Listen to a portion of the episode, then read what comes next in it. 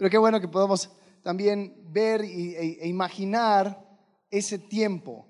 Yo creo que es importante reconocer que esto es una historia que sucede dentro de una historia mayor, que es lo que vimos en el tiempo de jueces. Pero encontramos aquí una historia entre un hombre y una mujer que muestra de que Dios aún en todo ese caos seguía activo, seguía obrando. ¿Sabes? La semana pasada tomamos un, descanso de, la historia de Ruth, hablamos acerca del plan de Dios eh, a, a grandes rasgos y aunque no parece estar conectado, sí voy a hacer referencia a algunas de las cosas que vimos la semana pasada acerca de lo que, lo que Dios eh, hace eh, a través de toda la historia. Pero hoy estamos viendo Ruth capítulo 3. Y si vimos cómo eran los primeros capítulos, especialmente el capítulo 1, lleno de lágrimas, lleno de amargura, Noemí mismo diciendo, ya no me, no me llames Noemí, llámame Mara, porque estoy llena de amargura. Encontramos que ahora hay un poco de esperanza. Se empieza a abrir un poco de luz. Y aún Noemí misma puede eh, hablar en el capítulo 3 diciendo, después le dijo su suegra Noemí, dice el versículo, hija mía, ¿no he de buscar hogar para ti, para que te vaya bien? Es curioso el hecho de que esta misma, este mismo deseo ella lo externa en el capítulo 1, cuando está hablando a sus dos suegras. En capítulo 1, versículos 8 y 9, Noemí dice, andad, volveos cada una a la casa de su madre. Jehová haga con vosotros misericordia como la habéis hecho con los muertos y conmigo. Os conceda Jehová que halléis descanso, cada una en casa de su marido luego los besó y ellas alzaron su voz y lloraron. El comparar el capítulo 1 con ahora el capítulo 3 es increíble, pero lo que podemos encontrar es que su deseo es la misma, pero ahora es con esperanza. Entonces encontramos a esta Noemí, encontramos a Ruth y encontramos a vos en esta historia. Ahora, detrás de todo lo que leemos, todas estas circunstancias que se van dando, podemos ver la mano de, Dios detrás de cada cosa. Y aunque en este libro no hay una aparición eh, eh, sobrenatural o lo que sea, podemos encontrar que Dios va actuando en lo pequeño, En esa, en esa voz quieta eh, encontramos a Dios. Entonces, la pregunta que surge es, ¿cómo es la manera en que Dios actúa? ¿Cuál es la forma en que encontramos a través de toda la Biblia? Y si te vas a, si te, vas a olvidar de todo, quiero que te quedes con esto por lo menos. De que Dios y la, la manera favorita de Dios de mover es a través de la planificación, proactividad y paciencia de personas como tú y yo. Es decir, Dios usa a personas para llevar a cabo su obra sobre esta tierra. Sí, podemos encontrar en la Biblia momentos donde Él como que parte las nubes y ahí eh, se involucra de forma directa. Podemos encontrar eso en, varios lugares. Pero eso es la excepción, no es la regla.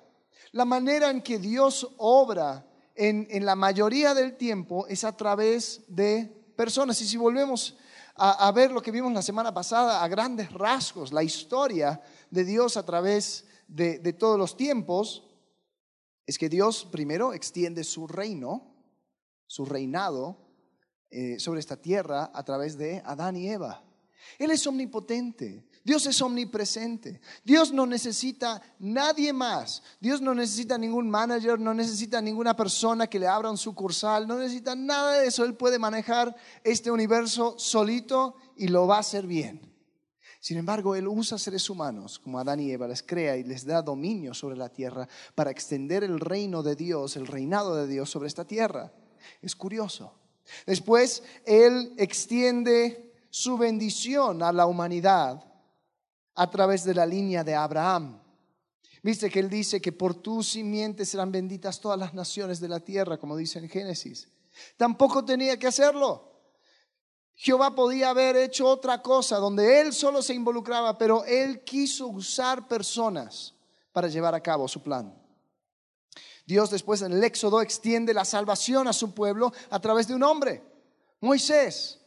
Y es curioso que cuando Moisés habla, él habla con la autoridad de Jehová.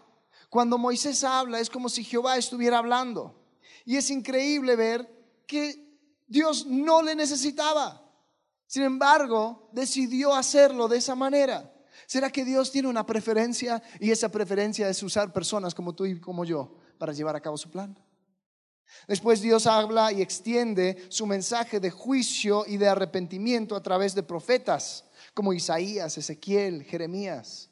Él podía haber enviado un ángel para hablar al pueblo de Dios. Él podía haber hecho un sinfín de otras cosas. Pero dijo, yo voy a levantar hombres que van a llevar mi palabra en su boca y van a compartir. Después, Dios extiende su bendición a través de personas y lo vemos aquí en el libro de Ruth. Dios usa a Ruth para bendecir a Noemí. Dios bendice a Ruth a través de Noemí y vos.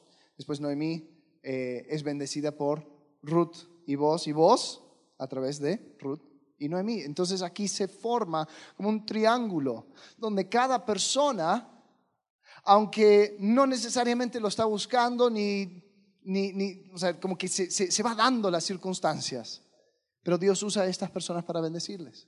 Eh, Ruth encuentra en Noemí una persona que, que, le introduce a un nuevo pueblo, un nuevo Dios. Ella, una moabita, regresa con Noemí. Noemí encuentra en Ruth una hija. En capítulo 1, eh, capítulo 3, versículo 1 dice, hija mía. Encuentra en Ruth una persona al cual puede eh, confiar y, y, tener esta relación familiar. Vos encuentra tanto en Ruth como en Noemí también una bendición que se proyecta al futuro. En el capítulo 4 vamos a ver cómo vos eh, redime la propiedad de Elimelech, el esposo de Noemí, eh, ahora permitiendo que eso sea parte de la herencia del esposo fallecido de Noemí. Entonces, encontramos todas estas cosas en el libro y encontramos tres cosas que cada persona hacía. Vemos que cada uno era proactivo. Cada uno planificaba, cada uno también era paciente en esperar los tiempos de Dios. Fíjense, Noemí, Noemí no se queda esperando que se dieran las cosas. Ella fue planificando la manera en que pudiera proveer para Ruth un esposo. Noemí también eh, no se quedó esperando a que vos se moviera primero, sino que instruyó a Ruth a dar el primer paso, ¿no? A, a, ser, muy eh, intencional. Chicas solteras, no está mal tomar ese primer paso. Eh, los solteros dicen amén. Solteros, es tu rol, pero para vergüenza tuya a veces las mujeres tienen que... Bueno, no importa, eso echarla por otro día. Eh, el punto es, ella fue proactiva, ¿no? podemos encontrar que aún así ella era paciente, porque Noemí no lo hizo a primera instancia. Encontramos que ella se da cuenta que vos era, era pariente cercano en el capítulo 2. Pero termina el capítulo 2 y dice que Ruth se quedó para eh, la cosecha de trigo y de cebada. Eso nos dijo Marcelo la última vez que era como cuatro, tres o cuatro meses. O sea, tres o cuatro meses yendo al campo a trabajar, a cada día ir escogiendo espigas y todo lo demás. Entonces, Noemí sabía que lo mejor eh, sería esperar el momento adecuado, permitir que vos la viera que reconociera su carácter eh, de, primera mano para que después cuando se dieran las cosas se dieran como con, firmeza. Entonces Noemí le dice, ya, quítate tu, vestido, tu, ropa de, luto y ponte, arrópate como una mujer ya lista para casarse. Entonces ella esperó el momento correcto. Podemos encontrar en Ruth una mujer que tampoco se quedó sentada cuando llega a Betel. Ella inmediatamente empieza a trabajar. Ahora, una cosa, curiosa acerca de Ruth. Eh, en, el Antiguo Testamento se habla de, cuatro personas que son las, personas más vulnerables eh, en toda la sociedad israelita. Era la viuda, era el huérfano, el pobre y el extranjero. Ruth, cuando ella declara su lealtad a Noemí, Lo que sucede es que ella va de su tierra para fines prácticos, volviéndose como un huérfano. Ella ya era viuda, entra con su suegra sin ningún ingreso, era pobre, y finalmente al entrar a la tierra de Israel, entraba como extranjera. O sea, ella cumplía con todas las calificaciones para ser la persona en, en el rango más bajo de la sociedad israelita. Sin embargo, no tomó el papel de víctima, sino que se puso a trabajar. Empezó a planificar, a ver cómo iba a proveer, cómo iba a trabajar. Y ella dice, dice en el capítulo 2 que estuvo todo el día trabajando en el campo de voz. Entonces vemos su planificación, su proactividad también a ir a trabajar. Mostró eh, también paciencia en seguir la instrucción de Noemí. En decir, tú sabes qué, Noemí, tú me imagino que sabes de qué hablas y aunque esto lo que hizo en el capítulo 3 era, se, arriesgó definitivamente al presentarse a voz de noche. Eh, algunas personas leen este capítulo y piensan que, había algo inadecuado. Yo creo que hay elementos de la, de la cultura hebrea y, la cultura en aquel entonces que no, no entendemos del todo, podemos especular, pero definitivamente eh, aunque no era, no era algo indecoroso, sí estaba siendo clara, estaba, estaba diciendo, mira, esto es lo que, eh, estas son mis intenciones, ¿no? Y, y, aún así podemos encontrar un poco de gracia en el hecho de que ella llegó a voz de noche, no fue algo público, dándole a él aún la oportunidad de decir, ¿sabes qué? Esto no es para mí. Entonces, bueno, pero eso es aparte. El punto es, encontramos en Ruth proactividad, encontramos planificación, encontramos paciencia. Encontramos en vos lo mismo. Podemos ver que él fue planeando la manera de redimir a Ruth. Vamos a ver más detalle en el capítulo 4 cómo es que lo hace. Pero él cuando habla con Ruth dice, mira, vamos a hacer así, vamos a trabajar de esta manera porque hay una persona que, eh, que es más cercano que yo, pero ahí voy a ir planificando cómo hacerlo. Él mostró proactividad también, porque desde el comienzo él quiso ser de bendición a Ruth y a Noemí. Ahora, él se sorprende cuando Ruth se le aparece de noche. ¿Por qué se sorprende? Bueno, aparte de tener una mujer extraña a tus pies, eh, se sorprende porque Ruth estaba diciendo, oye, quiero que tú me redimes, quiero que te cases conmigo. Aparentemente vos era un hombre tal vez no tan joven, porque él dice, wow, no fuiste con los jóvenes. Entonces, eh, él se sorprende de esa manera, significando que su misericordia y su gracia anterior no era con interés propio. Él tal vez pensaba, bueno, esta mujer ni siquiera está en el mercado, o sea, yo no voy a ganar nada con, con mostrarle una atención especial, sin embargo lo hizo. Dijo, sabes, yo te quiero bendecir, yo quiero cuidarte, yo quiero ayudarte. Entonces, dándole ese trato junto con los, eh, con los obreros, eh, permitiendo que ella comiera con ellos. O sea, ella era la persona más marginalizada que pudiera existir en la sociedad hebrea. Sin embargo, vos mostró proactividad, mostró gracia antes de tiempo. También fue paciente, porque al abrirse esta oportunidad, él podría haber dicho, ¿sabes qué? No importa, no digamos nada, vamos a casarnos de secreto y, así, así hacemos las cosas, ¿no? Sin embargo, él dice, hay un proceso establecido en la ley, establecido en las costumbres, voy a confiar en Dios, que las cosas se den para que pudiéramos hacer esto de la manera correcta. Ahora sí había un riesgo. ¿Qué tal si este pariente más cercano decidiera, sí, me quiero casar con Ruth, sí, me quiero llevar el terreno de Noemí, sí, voy a tomar ese rol? Estaba totalmente en su poder hacerlo. Entonces vos estaba arriesgando, pero lo hacía confiando en Dios de que esto se iba a dar. Entonces, como dije, podemos encontrar estos tres personajes, pero detrás de todo estaba Dios. Eh, podemos encontrar eh, de que, aunque esto pareciera desde afuera un montón de circunstancias afortunadas, en realidad el que estaba manejando todo era Dios. Ahora, quisiera hablarte por un, tiempo, por un, segundo acerca de, la manera en que Dios obra, ¿no? Porque yo creo que nosotros tenemos una, una versión muy mística que existe en nuestra cabeza acerca del obrar de Dios. Cuando, cuando yo te digo la frase, el mover del Espíritu, ¿qué piensas? Piensas en, no sé, tal vez una emoción, tal vez un tipo de, viento, un, pensamiento, en tu, una visión, no sé. Usamos esas, esas frases, esas palabras muy seguido. Pero yo puedo encontrar aún en esta historia el mover del Espíritu Santo. ¿Sabes? Muchas veces nosotros pensamos que el mover del Espíritu es un relampagazo que te pega y ya, oh, ya sé lo que tengo que hacer, ya se me arregló todas mis circunstancias, ya está todo en orden, ahí estoy y, y no me tengo que preocupar de nada. Así no funciona, así no funciona. Podemos encontrar que Dios sí tiene un plan para mí, sí tiene la manera de, de, de obrar en mi vida, pero creo que es un poco más abierto de lo que nosotros pensamos. Por ejemplo, en Mateo capítulo 22, versículo 36, los fariseos le hacen una pregunta a Jesús. Dice, maestro, ¿cuál es el gran mandamiento en la ley? Jesús le dijo, amarás al Señor tu Dios con todo tu corazón, con toda tu alma y con toda tu mente.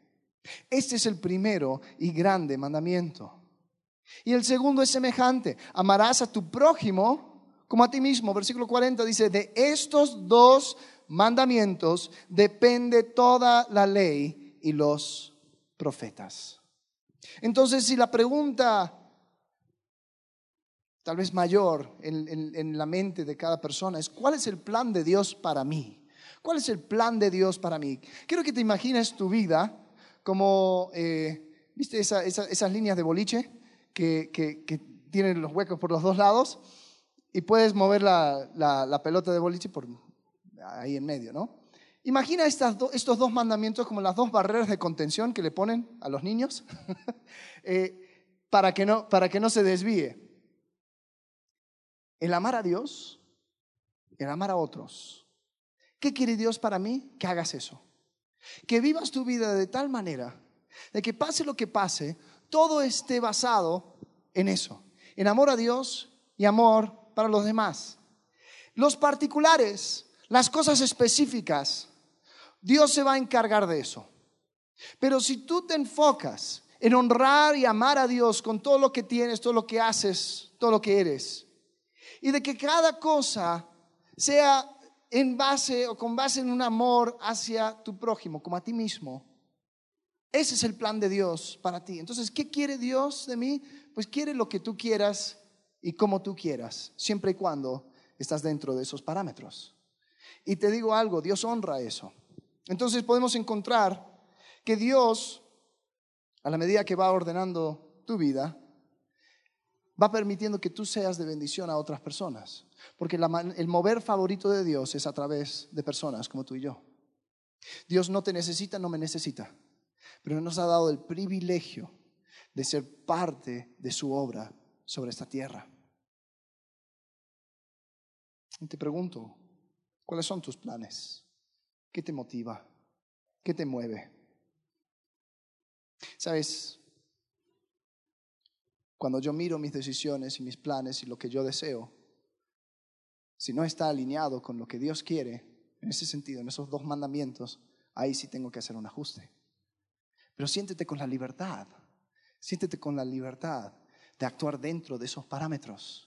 Sabes, Dios usa y busca personas en movimiento. Dios usa y busca personas que están haciendo algo. Si te pones a pensar en un barco, si te ha, tocado estar en un barco, una, una canoa, algo así, eh, verás que es muy difícil cambiar de dirección cuando estás estacionario. ¿Qué tienes que hacer? Si quieres dar la vuelta, tienes que agarrar un poco de vuelo y después guiar el barco en otra dirección. ¿Sabes? Dios hace lo mismo con nosotros. Cuando quiere cambiar y ajustar nuestra dirección de manera específica, Él busca que nosotros ya estemos en movimiento, ya buscando hacer algo. ¿Sabes? Te prometo que, que la historia de Ruth no hubiera sucedido si Ruth no hubiera dicho, ¿sabes? No entiendo todo pero yo quiero estar donde Dios está. Y si Dios ha bendecido a Betel, si mi suegra va para Betel, bueno, tu pueblo será mi pueblo, tu Dios será mi Dios. En esa dirección voy. Entonces podemos encontrar que, que lo mismo aplica para nosotros. Y sabes, yo creo que a veces miramos mal a esta cosa de, planificación, de proactividad. Eh, muchas veces nosotros queremos eh, sentirnos muy espirituales, a decir, no, no, no, yo sigo la palabra. La palabra dice que no debo de hacer planes porque, ¿qué será de mañana? ¿No? Bueno, o, dicen, pues te, te, presentan con un problema, pues hay que orar, hay que orar. Y sí, hay que orar, hay que orar y después hay que hacer algo. Eh, aún ese pasaje en Santiago que habla de que, de que tú que dices que iré a tal lado, a tal otro lado y haré dinero y regresaré de esta ciudad, eh, eres necio. El problema no es tanto de hacer planes, el problema tiene que ver con no decir si Dios quiere, si Dios quiere. Quiero leerte un pasaje en 1 Corintios capítulo 16 donde podemos ver el calendario de Pablo. Pablo comparte su calendario con la iglesia de Corinto y dice, mira, estas son las cosas que yo estoy planeando, estas son las cosas que quiero. Y, sabes, yo creo que ninguno de nosotros podríamos acusar a Pablo de carnal, a Pablo de, de humanista, a Pablo de no necesitar la guía de Dios. Sin embargo, podemos ver que él sí hace planes, sí se mueve, sí proyecta, sí quiere eh, eh, lograr ciertas cosas. Mire, mire lo que dice. 1 Corintios 16, 1. En cuanto a la ofrenda para los santos, haced vosotros también de la manera que ordené a las iglesias de Galacia. Cada primer día de la semana, cada uno de vosotros ponga aparte algo, según haya prosperado, guardándolo para que cuando yo llegue no se recojan entonces ofrendas. Lo que decía era, mira, iglesia, planifiquen, porque estaban, estaban preparando una ofrenda para la iglesia en Jerusalén. Jerusalén, la iglesia estaba pasando un muy mal rato. Entonces Pablo iba por las iglesias recolectando eh, las ofrendas. Entonces decía, no voy a tomar la ofrenda cuando yo llegue. Ustedes planifiquen, ustedes organícense para que ya esté listo. dice, y cuando haya llegado a quienes hubierais designado por carta, a estos enviaré para que lleven vuestro donativo a Jerusalén y si fuera propio que yo también vaya, irán conmigo. Iré a vosotros cuando haya pasado por Macedonia, pues por Macedonia tengo que pasar. Y podrá ser que me quede con vosotros o aún pase el invierno para que vosotros me encaminéis a donde haya de ir. Porque no quiero veros eh, ahora de paso, pues espero estar con vosotros a algún tiempo. Fíjate lo, que, lo que dice el versículo 7. Si el Señor que lo permite. Él estaba planificando, pero él estaba esperando que Dios eh, finalmente haga su obra y lleve a cabo su plan. Pero eso no invalidaba la planificación de Pablo. Versículo 8. Pero estaré en Éfeso hasta Pentecostés, porque se me ha abierto puerta grande y eficaz, y muchos son los adversarios. Y si llega Timoteo, mirad que esté con vosotros con tranquilidad, porque él hace la obra del Señor, así como yo. Por tanto, nadie le tenga, le tenga en poco, sino encaminadle en paz para que venga a mí porque le espero con los hermanos. Acerca del hermano Apolos, mucho le rogué que fuese con, a vosotros con los hermanos, más de ninguna manera tuvo voluntad de ir por ahora, pero irá cuando tenga oportunidad. Es interesante, este es el calendario de Pablo, lo está compartiendo. Y podemos ver que él planificaba. Él ponía en orden sus pensamientos. Él decía, bueno, yo quiero ser de bendición, pero ¿cuál sería la mejor forma de hacerlo? Bueno, yo creo que voy a pasar aquí un rato, quiero pasar por aquí, quiero ver si tengo permiso para estar aquí todo el invierno, después quiero eh, eh, traer a esta persona, enviar a esta otra persona. Es bueno el planificar. ¿Sabes por qué? Porque cuando tú planificas, especialmente en los asuntos de Dios, Dios te puede usar de manera más efectiva para su gloria. Entonces, eh, dejemos esta idea de que Dios te, pega con una vara mágica y, cuando el Espíritu te toque, entonces ahí está, pero, pero si no, pues tú te quedas sentadito calentando un banco. Eso no es ni bíblico. La proactividad también es otra cosa que podemos encontrar en la Escritura, en 1 de, de Juan, capítulo 4, versículo 19. Dice, nosotros le amamos a Él porque Él nos amó primero, está hablando de Dios. Versículo 20. Y si alguno dice yo amo a Dios y aborrece a su hermano, es mentiroso. Pues el que no ama a su hermano, a quien ha visto, ¿cómo puede amar a Dios a quien no ha visto? Entonces, aquí hay dos perspectivas. Está la perspectiva frente a Dios, donde yo estoy reaccionando a lo que hizo Dios. Él nos amó primero. El primer proactivo fue Dios, enviando a su Hijo, perdonándonos, limpiándonos. Pero entonces nosotros, después del versículo 20, es un plano humano, dice, entonces tú toma el primer paso con tu hermano. Tú sé proactivo con tu hermano, porque no puede ser que le odies, que le aborrezcas. y después dices que amas a Dios. Entonces en nuestro trato humano debemos de ser proactivos con otros. Nuestro trato frente a Dios estamos siempre reaccionando porque Él ya tomó el primer paso. Amén. Entonces encontramos estas cosas en la escritura. Después está la paciencia que vemos los tres personajes en Ruth también tenían. Era el hecho de esperar y reconocer que Dios en cualquier momento puede ajustar nuestros planes.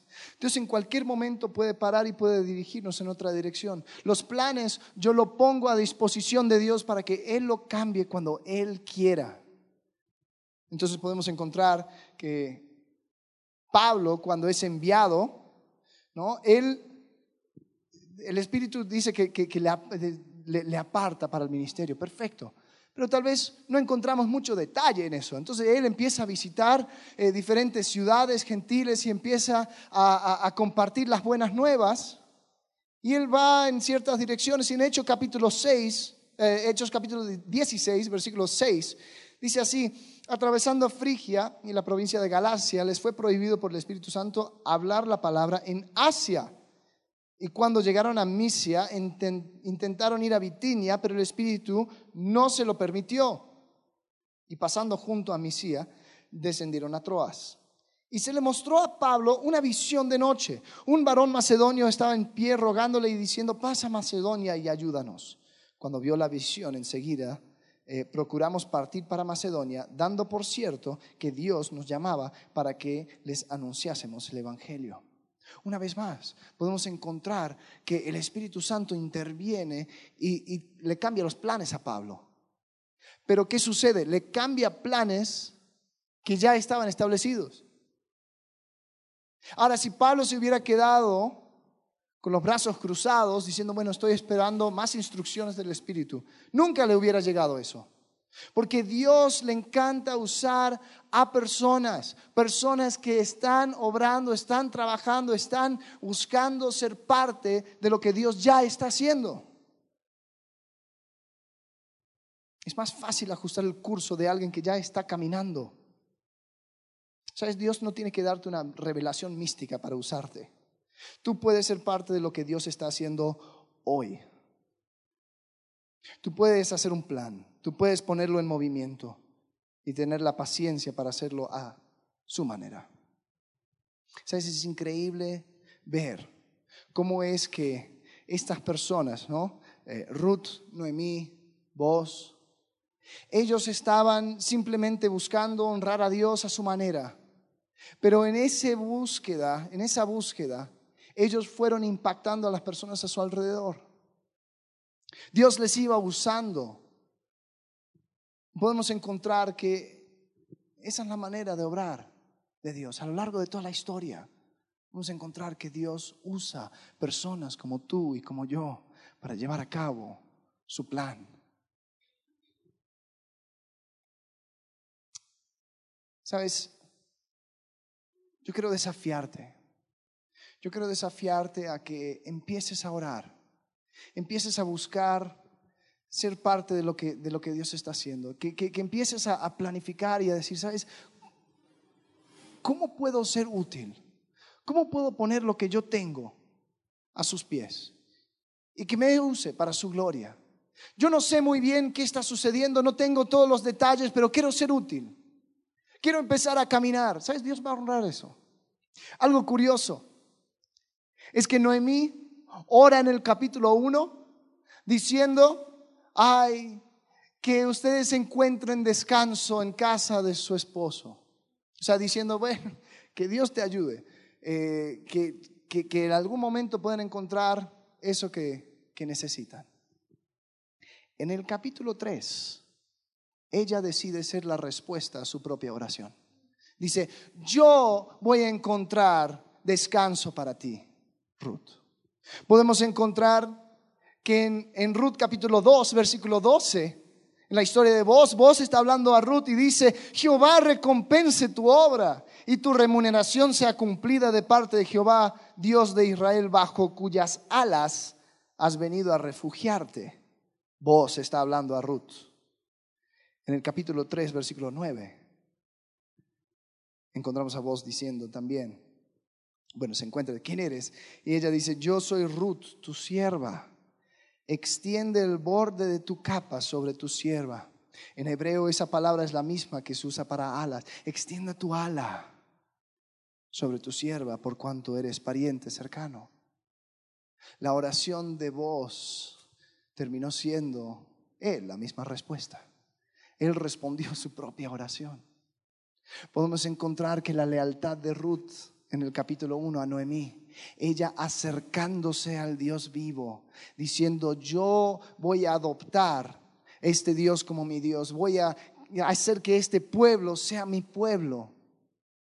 Después encontramos que ella es parte del linaje de David y del Mesías. Y ella fue acercándose a Jehová y al pueblo de Jehová. A lo largo encontramos que el pueblo de Jehová se acerca a su linaje, a su línea. Es increíble, es increíble ver la manera en que Dios, obra. Cosas pequeñas, cosas pequeñas. Pero es simplemente mantenerte dentro de ese carril. Todo lo que hago, lo quiero hacer para, para incrementar mi amor hacia Dios. Yo quiero amarle con todo lo que soy, todo lo que tengo. Y quiero amar a mi prójimo como a mí mismo. Esos dos, esas dos barreras de contención. Camina en esa dirección. Y si Dios tiene que hacer un ajuste, lo va a hacer. Confía en Él. Pero no te quedes sentado esperando que Dios te entregue todo el plan en tu mano y decir, bueno, como Dios no me ha llamado, Dios no me ha revelado, Dios no me ha mostrado, entonces aquí voy a estar. Eso sí es necedad. Porque tal vez a kilómetro tres están tus instrucciones. Pero como rehusamos caminar, como rehusamos tomar esos pasos, nunca vamos a saber. Entonces podemos encontrar que dentro de todo esto está la mano de Dios. Ahora yo quiero que sueñen conmigo, quiero que, miren un poco adelante. ¿Te imaginas lo que sería? Déjate el mundo, esta iglesia, esta iglesia, si todos nosotros entendiéramos que Dios bendice a personas a través de otras personas y que no hay privilegio mayor que tú ser el medio de bendición a otras personas. Imagínate el impacto que causaría si todos entenderíamos de que el obrar favorito de Dios es a través de personas y que tú tienes el privilegio de ser esa persona. ¿Sabes? Espero no decir una herejía, pero hay del día cuando Dios tenga que hacer o tomar medidas sobrenaturales para agarrar la atención de su iglesia. Hay del día cuando Dios tiene que abrir el cielo y hacer cosas eh, donde, donde interviene en tiempo y espacio, las cosas milagrosas que nosotros tanto queremos ver y nos da tanta curiosidad. Hay del día cuando eso sea el último recurso de Dios y Él lo tenga que tomar. Porque significa que la iglesia no está haciendo su obra porque su manera favorita de actuar no se está llevando a cabo. Hay lugares, hay lugares en este mundo donde hay milagros que están sucediendo y es algo increíble. Hay personas, especialmente en países musulmanes, donde están soñando con Jesucristo. Jesucristo se les aparece en un sueño y, ellos aceptan a Cristo. Después hay personas a este lado del mundo y dicen, ah, qué mal que eso no sucede aquí. Qué mal, es una falta de fe déjame darte otra perspectiva. Yo creo que no sucede aquí porque todavía hay una iglesia aquí que está dispuesto a hacer el canal de bendición. Que sea la realidad aquí en esta iglesia. Que nosotros podamos llevar a cabo el plan de Dios. Que podamos ser el medio, el canal por el cual Dios bendice a esta iglesia, a esta ciudad, a este país, a este mundo. ¿No es increíble pensar que tú puedes ser parte? No necesitas más instrucciones, solo tienes que empezar a caminar, empezar a planificar como tú vas a hacer, empezar a ser proactivo, no esperar el permiso de nadie, pero también tener paciencia, decir, sabes que esto al fin y al cabo es de Dios. Entonces, si a mitad del camino Él hace un ajuste, que todo sea para su gloria. Amén. Vamos a orar. Padre, gracias. Porque un día nosotros pudimos conocer acerca de ti. Y conocimos acerca de ti a través de una persona.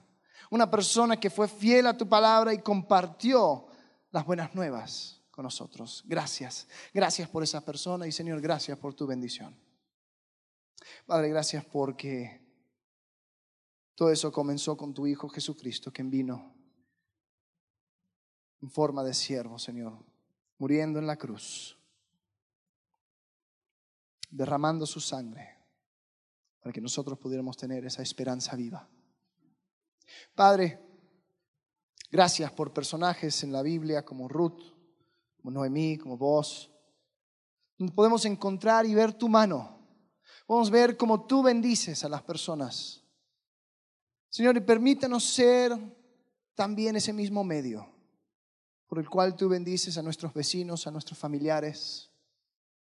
Señor, donde tú puedas tocar el corazón de aquellos que nos rodean. Primeramente con el Evangelio, primeramente con las buenas nuevas, Señor, úsanos para que pudiéramos, ser aquellos que tienen el privilegio de guiar a alguien en vida nueva. Señor, que no nos quedemos con los brazos cruzados. Padre, porque la manera favorita de obrar tuya es a través de personas como nosotros.